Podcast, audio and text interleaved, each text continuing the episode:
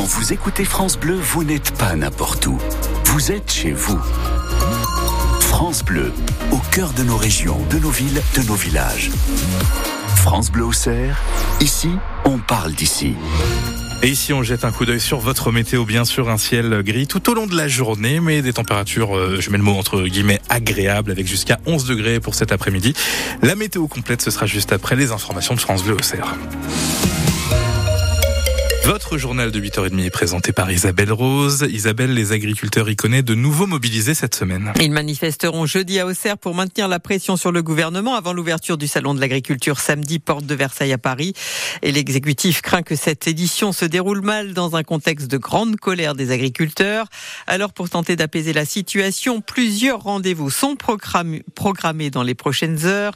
Une réunion avec les représentants des agriculteurs, des industriels et de la grande distribution ce matin. Un rendez-vous entre Emmanuel Macron et la FNSEA et l'EGIA cet après-midi avant une conférence de presse de Gabriel Attal demain. Cyril Ardo, quelles sont les attentes en fait des exploitants? Les syndicats attendent du concret. Les tracteurs sont rentrés, les choses ne sont pas réglées, a lancé la semaine dernière le patron de la FNSEA, Arnaud Rousseau.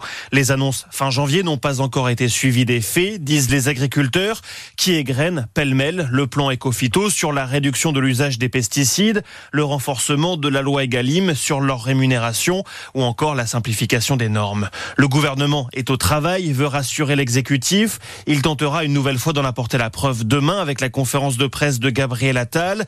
Des annonces autour d'une future loi agricole sont attendues, même si le gouvernement rappelle qu'il y a déjà eu du très concret.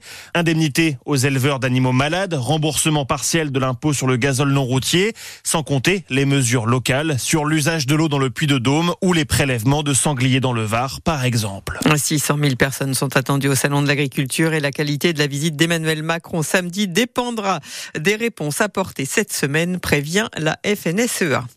Déjà 1200 signatures recueillies par la pétition en ligne lancée ce week-end après l'annonce vendredi de l'annulation du Catalpa Festival. Une pétition qui demande au maire d'Auxerre de trouver une solution pour que l'édition 2024 ait bien lieu. L'an dernier, l'événement avait attiré 52 000 spectateurs. À l'origine de cette pétition, Emmanuel Renault, celui qui a été euh, président pendant huit ans de l'association Service Compris qui organise ce festival. Il rappelle que Catalpa rayonne à Auxerre et bien au-delà et se dit prêt à mettre une cagnotte en ligne si ça permet de sauver cette édition 2024. Euh, Vous l'entendrez dans le journal de 9h. Il est 8h32 sur France Bleu Auxerre. Les professeurs des écoles stagiaires du département sont épuisés selon le syndicat FSUS Nuit PP. Une trentaine participaient à une journée de formation hier à Auxerre et depuis la rentrée, eh bien la majorité d'entre eux sont affectés à temps plein devant les élèves. L'occasion pour Lorraine de Smith de rappeler que son syndicat revendique une formation initiale complète pour ses professeurs avant de prendre la responsabilité d'une classe à temps plein. C'est très bien d'avoir des connaissances en français, en histoire, en mathématiques, mais la réalité, elle est dans comment on passe en fait ce qu'on sait aux élèves, à avoir des enfants en face de soi. Et on a quand même beaucoup d'enfants vraiment difficiles, donc on leur donne pas euh, les clés pour pouvoir euh, affronter autant que faire se peut, parce que jeunes ou anciens comme moi dans la profession, ça nous met en, en difficulté vraiment. Donc ces jeunes-là, bon bah voilà, ils se forment sur le tas. S'ils ont une bonne équipe euh, qui les accompagne, que les anciens aident les jeunes à discuter, mais les jeunes, ils ont un peu de mal aussi à dire qu'ils sont en difficulté.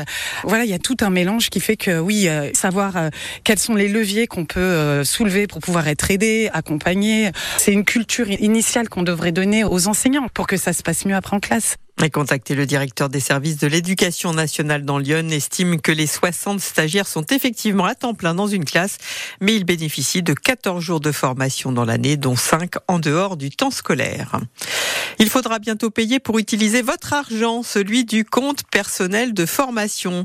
La mesure a été annoncée dans le cadre des 10 milliards d'économies euh, que l'État veut faire. Votre contribution sera de 10%. Le calcul est simple. Si vous choisissez de suivre avec votre CPF une formation à 2000 euros, eh bien, vous débourserez 200 euros. Les demandeurs d'emploi n'auront pas à payer ce reste à charge. C'est en ce moment qu'il faut commencer à piéger les frelons asiatiques. Avec la douceur des températures dans Lyon, ces insectes nuisibles pour les abeilles euh, tendent à sortir de, de leur hibernation.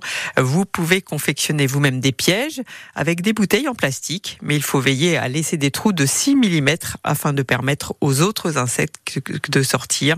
Les frelons asiatiques sont considérés comme nuisibles par l'Union européenne depuis 2016. Une idée de sortie pour ces premières, cette première semaine de vacances d'hiver. Rendez-vous au Festival des grands-parents à Sens. Il débute aujourd'hui à la salle des fêtes rue René Binet.